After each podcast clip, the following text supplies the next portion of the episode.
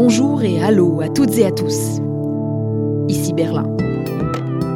50 ans après, l'Allemagne vient de reconnaître sa part de responsabilité dans l'attentat des Jeux Olympiques de Munich en 72. Un commando palestinien avait assassiné des athlètes israéliens. L'Allemagne aurait dû mieux les protéger, a admis le président allemand. Frank-Walter Steinmeier a aussi demandé pardon pour les insuffisances de l'enquête qui a suivi à l'époque et un accord d'indemnisation a été trouvé avec les familles des victimes. Ce mois-ci, Berlin a également augmenté l'allocation versée aux survivants israéliens de la Shoah.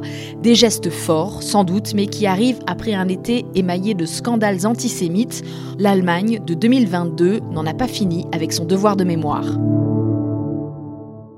Bienvenue dans ce nouvel épisode du podcast qui, vous allez l'entendre, est construit un peu différemment des autres et qui sera aussi un petit peu plus long, avec plus de témoignages que d'habitude pour essayer d'apporter des nuances. Et pour le DFI, c'est Stéphane Seidendorf qui nous accompagne aujourd'hui. Bonjour Stéphane. Bonjour Hélène. Sujet complexe et difficile, pas facile à évoquer, mais bon, évidemment c'est un sujet important. Il y a même une dimension franco-allemande. Est-ce que tu c'est qu'en fait, nous avons même depuis 2018, au niveau franco-allemand, des consultations franco-allemandes sur l'antisémitisme. Je viens de découvrir ça. Tout d'abord, je voudrais te faire écouter, vous faire écouter, un extrait d'une interview que j'ai faite il y a quelques années et qui donne parfaitement, je trouve, le ton de notre épisode. Vous allez entendre le journaliste et écrivain allemand Maxime Léo. Dans les années 30, sa famille juive a pu en partie fuir le régime nazi, quittait l'Allemagne. Seul son grand-père est revenu vivre à Berlin après la guerre. J'ai toujours envié ma famille en Autriche, en France, en Angleterre, parce que je trouvais ça plus cool de vivre là-bas. Et là, je me suis rendu compte que eux, ils m'enviaient moi parce que j'ai pu rester là où ils auraient pu être nés. Alors il a ressenti le besoin existentiel, dit-il, d'enquêter et d'écrire. C'est quand même des questions que j'ai aussi un peu évitées toute ma vie. Qu'est-ce que ça veut dire d'être juif? Qu'est-ce que ça veut dire appartenir à une famille qui était euh, à moitié assassinée par les nazis Est-ce que ça me blesse moi J'ai aussi parlé, euh, par exemple, avec les, psychologues pour savoir euh, quelles sont les répercussions de la deuxième, troisième, quatrième génération du Holocauste. Hein, j'ai été allé voir une psychologue et j'ai dit je fais des recherches pour un livre. Elle dit oui, très bien. Et elle me dit est-ce que vous, vous, ressentez quoi, vous, par rapport à cette problématique? J'ai dit bon, rien du tout, je me sens tout à fait normal.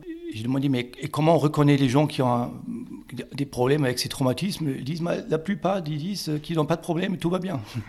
Le résultat, c'est un petit livre qui se lit comme un roman. Ça s'appelle Wo wir zu Hause sind, là où nous sommes chez nous, pour la version française, publié chez Actes Sud.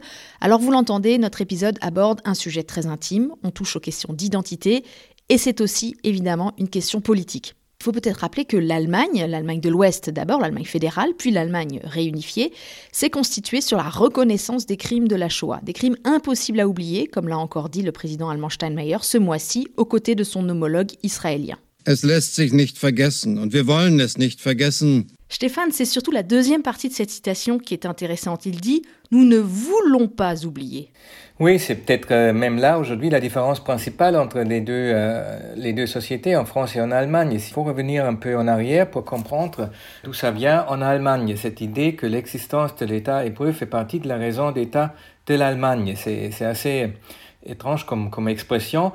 Euh, longtemps, on avait du mal à, affronter cette mémoire de la Shoah, à accepter les responsabilités de l'Allemagne et des Allemands dans le génocide. Et c'est l'Allemagne de Adenauer qui avait ensuite développé euh, la politique de la réconciliation. Donc, euh, à partir de, de, 1949, fondation de la République fédérale, il était clair que cette nouvelle tentative de créer une Allemagne démocratique, pacifique, ancrée parmi les nations libres, que le succès de tout cela dépendait de la capacité de l'Allemagne de regarder son passé en face, d'accepter sa responsabilité pour les crimes perpétrés. Comment définir une relation avec les survivants juifs de la Shoah? Comment pouvait-on, en tant qu'Allemand, en tant que responsable politique allemand, espérer s'approcher de cette question, s'approcher politiquement de l'horreur absolue euh, que fut la Shoah C'était quand ça exactement? Parce qu'on sait, et d'ailleurs tu l'as dit, que juste après la guerre, il y a quand même d'abord une phase de déni. Euh, en Allemagne, on ne parlait pas des camps. La population allemande, dans sa grande majorité, ignorait euh, la réalité exacte de ce qu'avait été la solution finale. Il faut attendre, euh, par exemple, les procès de Francfort dans les années 60 pour qu'on parle enfin de Auschwitz. Sur Israël. Euh, un premier accord fut conclu euh, au Luxembourg en 1952 et dont nous commémorons justement ces jours-ci les, 70 ans, le, 10 septembre. Cet accord était euh, évidemment fondamental pour définir une relation seulement avec Israël puis à travers cela avec la communauté juive. Mais il n'était pas très populaire en Allemagne et jusqu'à dans les rangs du parti d'Adenauer. Donc jusqu'à aujourd'hui, nous avons une raison d'État, mais en même temps, il y a aussi des critiques à travers ça euh, la question si l'Allemagne elle doit ériger en raison d'État euh, même la sécurité d'Israël, comme l'avait dit Angela Merkel à la fin de son long mandat. Alors cet été 2022 a été marqué par plusieurs affaires d'antisémitisme, comme si l'Allemagne était moins vigilante qu'avant quand on parle d'Israël et des Juifs. Il y a eu notamment cette scène incroyable à la toute fin de la conférence de presse commune entre Olaf Scholz et Mahmoud Abbas, le président de l'autorité palestinienne. Alors ce dernier tout à la fin fait une tirade qui relativise l'Holocauste et le chancelier allemand ne réagit pas. Alors c'est vrai que Scholz avait retiré l'oreillette dans laquelle il avait la traduction euh, de Abbas, mais tout de même, terrible image qui arrive en plus tout de suite après euh, le scandale de la Documenta. Alors là, il s'agit de la foire d'art contemporain de Kassel qui a exposé euh, la fresque d'un collectif indonésien montrant des motifs antisémites.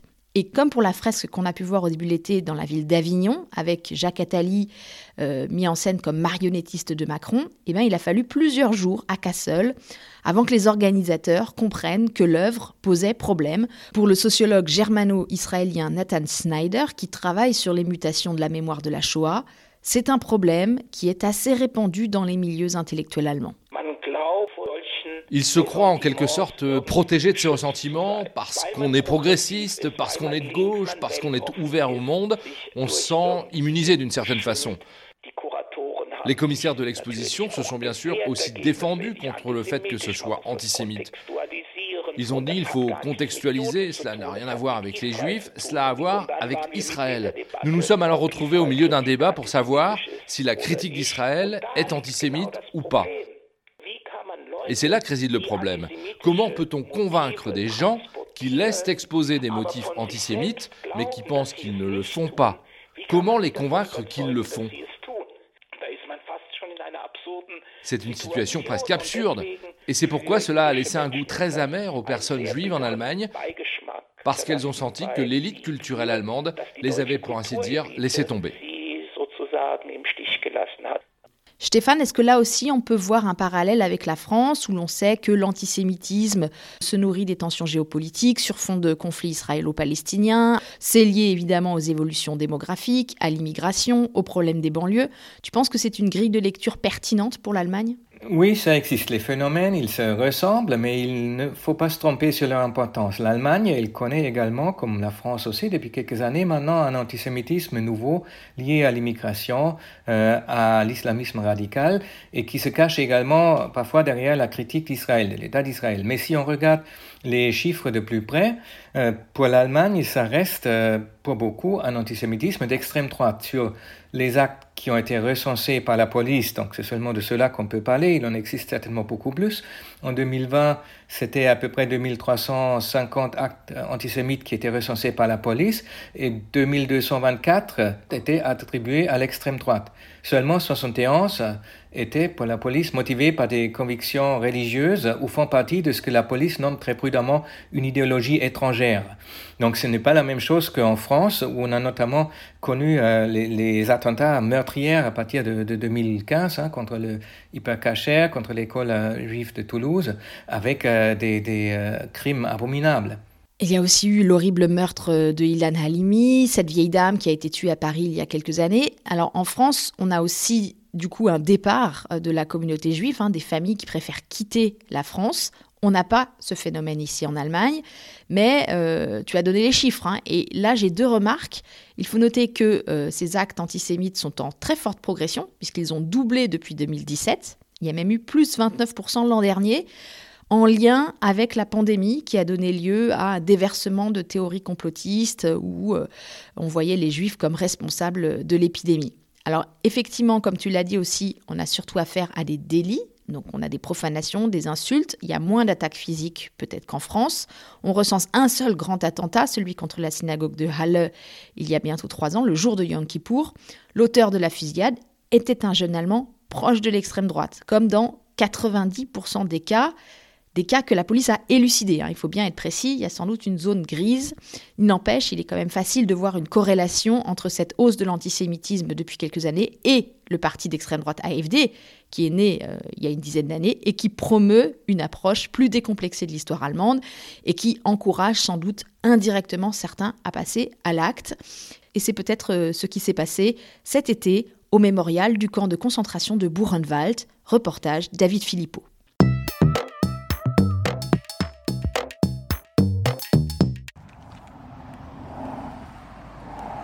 Le long de l'ancienne route des marches de la mort, des arbres à la mémoire des déportés du camp ont été plantés en bordure d'une route nationale. Le directeur adjoint du mémorial de Buchenwald, qui vient souvent travailler à vélo, se souvient de cette matinée du 20 juillet.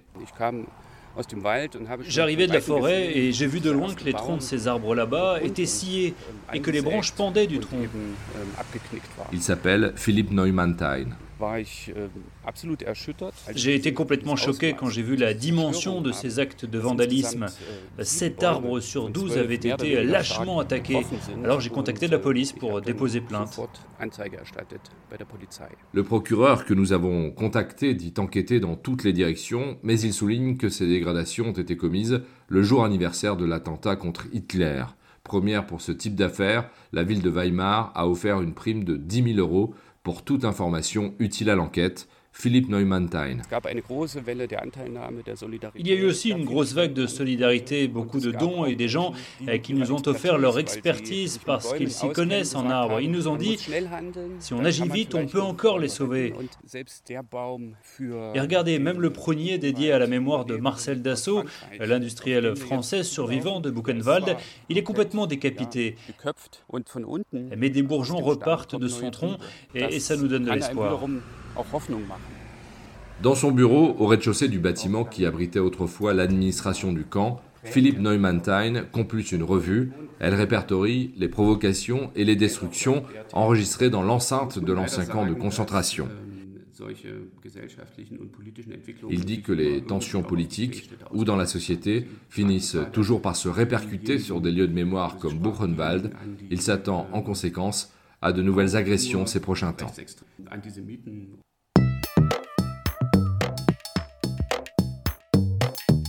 Que disent les Juifs d'Allemagne de tout ça? Il y a quelques jours, j'ai rencontré Michel Friedman. Il est écrivain, juriste et philosophe. Il a longtemps été une figure du Conseil central des Juifs d'Allemagne.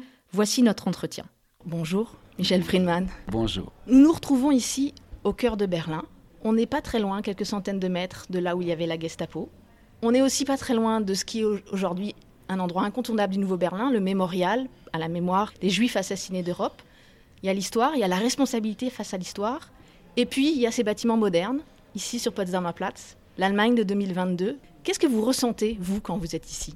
Ma vie personnelle ne permet pas que je dise c'est l'histoire. Et je pense que nous tous, moi j'ai maintenant 66 ans, ma génération, nous sommes des enfants de parents qui étaient dans la guerre. Mes parents étaient euh, en Pologne. Euh, et c'est ma mère, c'est mon père et c'est ma grand-mère qui ont survécu cette guerre parce qu'ils étaient sur la liste d'Oscar Schindler. 50 personnes de ma famille sont morts. il y avait des meurtriers. Et les meurtriers venaient de Berlin, de Munich, de Hambourg. L'antisémitisme n'est pas une invention allemande, mais Auschwitz est une invention allemande. Et pour ça, ce pays allemand ne sera plus jamais comme les autres pays. Et si nous parlons de l'histoire, non, c'est pas encore euh, l'histoire, parce que nous voyons la renaissance en Europe le virus du racisme, le virus de l'antisémitisme, nous ne parlons pas du, du passé. Nous voyons qu'en ce moment où nous parlons, des pays qui sont membres de l'Union européenne, comme l'Hongrie, comme la Pologne, détruisent par exemple la justice et la fonction de la justice. La démocratie en Europe surtout en Europe, mais aussi en Amérique, et en danger. Alors, moi, personnellement, je parle de ces choses, je sens le danger derrière, beaucoup plus que peut-être d'autres personnes, parce que je suis sensibilisé par ma vie familiale, parce que moi, j'ai appris que c'est pas la fin de la violence qui compte, c'est le début de la violence. Et nous ne sommes plus au début de la violence, nous sommes au milieu.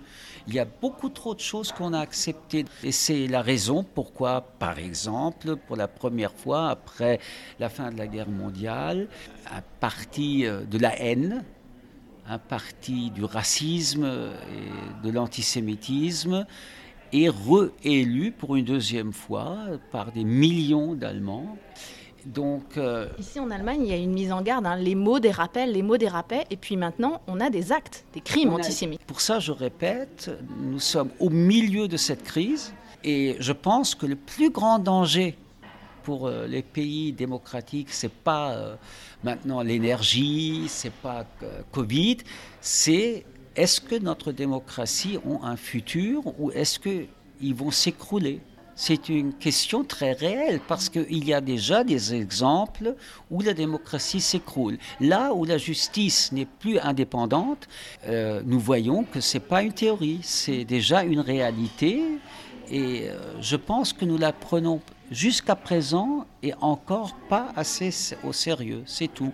Aujourd'hui, on entend de nouveau que le mot Jude est une insulte dans certaines cours d'école en Allemagne et pas seulement. Quand est-ce que le mot Jude ou juif n'était pas ce que vous venez de dire? Mais là, nous parlons, et vous parlez, de l'antisémitisme visible. Moi, je parle de l'antisémitisme invisible, qui, pour la majorité des gens, quand on fait des commentaires, qui sont antisémites, n'ont pas le sound d'être antisémites. C'est quelque chose où la majorité ne sent même pas que ce sont des images qui sont très sérieusement un assaut sur la dignité d'un être humain qui est juif. Et il y a encore plus de monde qui disent mais il ne faut pas déconner, il ne faut pas exagérer. Non, il faut déconner, il faut exagérer parce que c'est toujours le début, c'est le poison des mots qui empoisonne pas seulement le juif qui est devenu maintenant euh, l'objet de ce, poison, mais aussi celui-là qui sort ce poison de lui-même. Là où les minorités ne peuvent pas vraiment vivre, en vérité, la majorité ne va pas très longtemps avoir une vie humaine. Alors vous avez parlé tout à l'heure de ce parti AFD. Clairement, on le sait, il y a eu une libération de la parole avec l'arrivée de ce parti dans la sphère publique qui a peut-être juste dit tout haut ce que beaucoup de gens pensaient tout bas. Il n'empêche, on a des mots maintenant enregistrés dans l'enceinte des parlements régionaux, imprimés sur les programmes électoraux. Dans certaines régions d'Allemagne de l'Est, l'AFD demande qu'on consacre moins de temps à l'apprentissage du Troisième Reich en Allemagne. Et il y a un sondage Bertelsmann qui de quelques jours qui dit que 49% des Allemands soutiennent l'idée qu'on tire un trait sur l'histoire. Est-ce que ça, c'est quelque chose qui vous inquiète ou qui finalement ne vous surprend pas? Écoutez, depuis que je vis en Allemagne, il y a le besoin, le désir qu'on arrête de parler du Troisième Reich. Et je me rappelle, le mot dans le temps était die Stunde Null. Donc l'histoire recommence à zéro. Non, l'histoire recommence jamais à zéro. Et donc il y a dans ce pays beaucoup euh, de mensonges, beaucoup d'hypocrisie. Mais ça n'a pas vraiment du succès. Et euh, si en Allemagne, le AFD aurait tant de votes comme chez vous Le Pen en France, moi je vivrais plus en Allemagne. Parce que ce n'est plus une quantité négligeable. Donc moi je dormirais plus bien en France non plus. Inversement, ici en Allemagne, on a notamment ici à Berlin une certaine attractivité et un retour. Et dans ce, sondage Bertelsmann, il y avait euh, le fait que pour la première fois, les Israéliens ont une image plus positive de l'Allemagne que les Allemands d'Israël. Dans les années 2000 jusqu'à 2010, c'est vrai, il y a une très grande attraction pour des jeunes Israéliens, comme pour beaucoup de jeunes de tout le monde, de venir à Berlin. Mais c'est une quantité de peut-être 10-15 000 personnes. Donc n'exagérons pas Cette communauté juive en Allemagne est une communauté tous ensemble de 100 à 150 000 personnes. Oui, il y a aussi des Israéliens qui viennent en Allemagne. Cette Allemagne d'aujourd'hui est un pays merveilleux. Nous discutons des problèmes, mais disons, la vie quotidienne est une vie très agréable. C'est un pays riche, c'est un pays moderne, mais ce n'est pas une preuve que la vie juive se réjouit en Allemagne plus que dans d'autres pays européens. Justement, je me posais la question, la vie juive aujourd'hui en Allemagne, elle est où? Alors moi, je vis ici à Berlin, je vois qu'il y a un festival de, musique, euh, il y a euh, la journée d'ouverture des, synagogues. Vous, vous venez de Francfort, à Francfort, c'est le cœur hein, vibrant, je crois, de la communauté juive. Oui.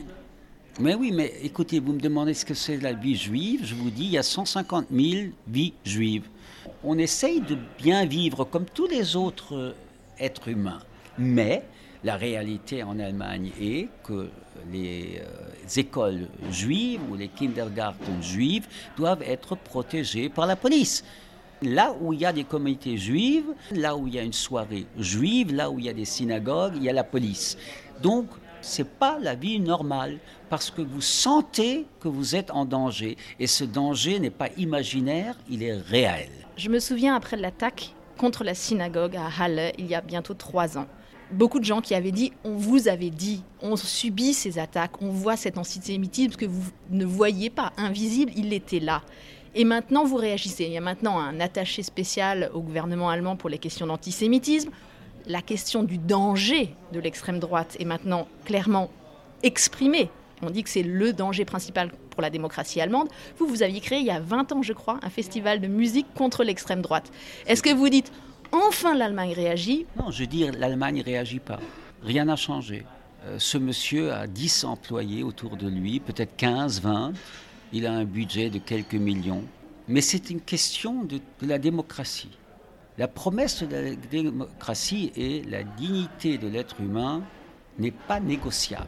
Personne doit être discriminé. Donc, euh, si vous avez un poste qui est spécialisé contre l'antisémitisme, je ne peux pas dire que cette promesse est réalisée. Et pour ça, moi, j'ai un grand problème si, par exemple, les choses se passent comme vous venez de le dire, un attentat sur une synagogue, ou le 27 janvier, la libération d'Auschwitz, quand les hommes et les femmes politiques donnent des speeches où ils répètent et répètent leurs promesses. Je ne veux pas entendre leurs promesses, je veux sentir ça 24 heures, 7 jours par semaine, toute l'année et tous les années que je vis. Je ne veux pas une solidarité avec les juifs. Je veux une solidarité de ma société et euh, je pense que beaucoup trop de gens s'en foutent. On dit souvent que l'Allemagne a été exemplaire dans le travail sur la mémoire. Est-ce que vous êtes d'accord quand on dit que oui, l'Allemagne gère bien cette mémoire malgré tout? Mais ça, c'est un jugement relatif parce que beaucoup de pays ne gèrent pas du tout leur histoire. Par exemple, le colonialisme, par exemple, l'esclavage. Parce qu'eux, ils gèrent pas du tout seulement un petit peu. On dit les Allemands font beaucoup. Deuxièmement, oui, il y a beaucoup de gens qui travaillent sur, euh, sur ce besoin de, de le faire.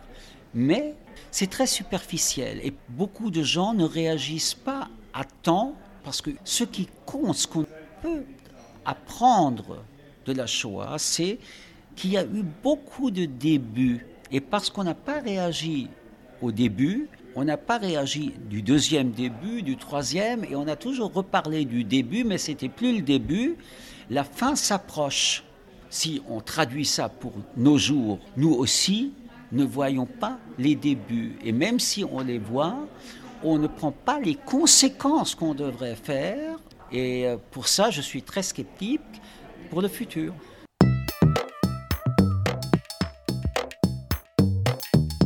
Stéphane, pour conclure, je reviens vers toi. Michel Friedman insiste euh, vraiment, on l'a entendu, sur le danger de la violence. C'est toute la société qui montre des signes de maladie et qui est visée par cette intolérance. Et il fait un diagnostic qui va au-delà de l'Allemagne. C'est un constat pessimiste, mais c'est finalement un constat assez réaliste, surtout quand on regarde le contexte actuel.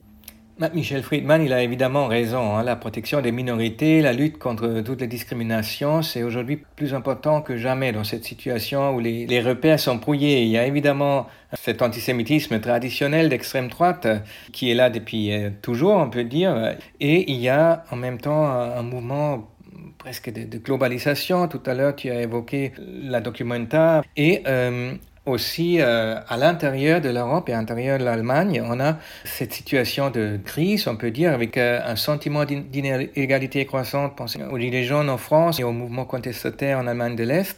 Et tout cela, ça facilite les tâches des héros, des solutions faciles. C'est des situations propices pour dessiner des, des boucs émissaires. Mais nous savons aussi euh, qu'il s'agit plus que jamais d'un phénomène européen, que la réponse doit être développé en partie au niveau européen. Peut-être la, bonne nouvelle, pour terminer sur une bonne nouvelle, c'est que nous avons des très, très bonnes études franco-allemandes croisées qui nous montrent que euh, il y a une vraie sensibilité dans la population des deux pays. Le même pourcentage, 64% de la population, presque deux tiers, disent avoir le sentiment que l'antisémitisme est un phénomène en augmentation.